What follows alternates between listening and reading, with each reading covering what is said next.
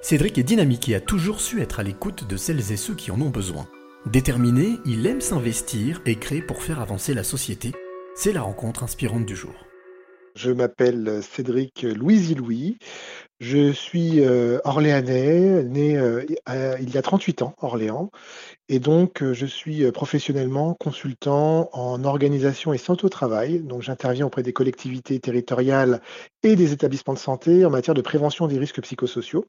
Donc, je les accompagne aussi sur des sujets liés à la médiation, gestion de conflits. J'ai aussi une casquette associative. Je suis également euh, président de la Jeune Chambre économique d'Orléans en 2020, élu au conseil d'administration national euh, en charge de l'action pour la Jeune Chambre économique française. Pourquoi justement le choix de, du conseil, du consulting? Tout simplement euh, parce que j'aime écouter. je suis dans une posture d'écoute active auprès de mes clients.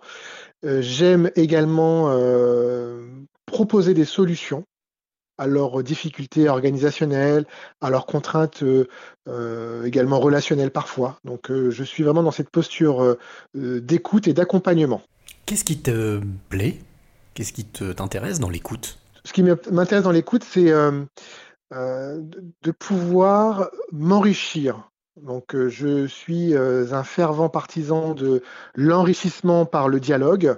Et donc ce qui m'anime aujourd'hui au quotidien, c'est de pouvoir apprendre et que ça fasse écho aussi à mon histoire personnelle et comment je peux accompagner de manière sereine avec une posture de neutralité, sans jugement, mes, clients. C'est quelque chose que tu as depuis ta jeune enfance, cette capacité d'écoute? Alors cette capacité d'écoute, oui, euh, depuis, depuis mon enfance, et capacité également de, de, transmission. Euh, j'ai euh, été professeur de musique pendant mes études, donc j'enseignais le piano, donc j'avais aussi cette capacité à écouter les besoins de mes élèves et à expliquer, à faire preuve de pédagogie aussi, tout en douceur. Voilà ce qui est important pour moi, sans brusquer les personnes que j'ai en face de moi. Qu'est-ce qui te, qu'est-ce qui te plaît le plus dans ce que tu fais? C'est, la rencontre, c'est l'écoute, c'est le partage C'est le partage.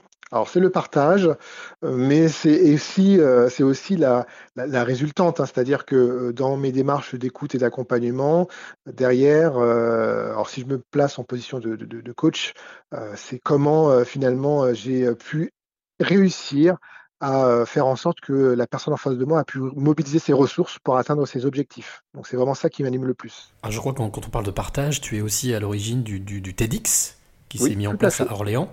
Tout à euh, fait. Quelle a été ta motivation pour, euh, pour justement mettre en place ce TEDx? Alors, je suis un idéaliste. Euh, je crois profondément à la puissance des idées.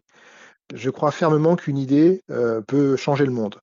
Et donc, effectivement, en 2015, j'ai euh, j'ai eu l'opportunité euh, de pouvoir euh, apporter le premier TEDx à Orléans. Donc, je suis titulaire de la licence TEDx Orléans depuis 2016 maintenant, parce que la première édition a eu lieu en juin 2016.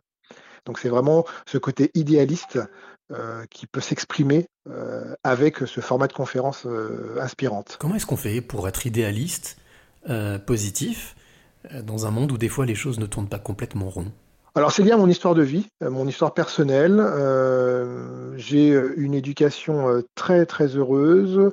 je viens d'un milieu modeste. Mes parents ont toujours fait le maximum pour que nous ne manquions de rien. Et donc nous savons nous satisfaire de ce que nous possédons. Voilà. Donc cette histoire de vie m'amène aujourd'hui à être à relativiser, à être optimiste et à me dire que euh, si on veut que les choses avancent, euh, il faut rester dans cet état d'esprit, sans être pour autant euh, béni oui oui. Donc il faut vraiment être pragmatique également. Cédric, quelle est la clé que tu auras envie de, de transmettre ou de donner à celle ou celui qui t'écoute? Alors un mot me vient tout de suite à l'esprit, c'est l'humilité. L'humilité pour soi, c'est-à-dire que nous sommes des êtres sociaux. Nous avons toutes et tous à apprendre d'autres, nous n'avons pas la science infuse. Et donc l'humilité est à mon sens une des qualités principales pour vivre dans le monde dans lequel nous vivons aujourd'hui. Voilà, donc c'est de savoir reconnaître que nous ne savons pas tout, que nous avons à apprendre des uns et des autres.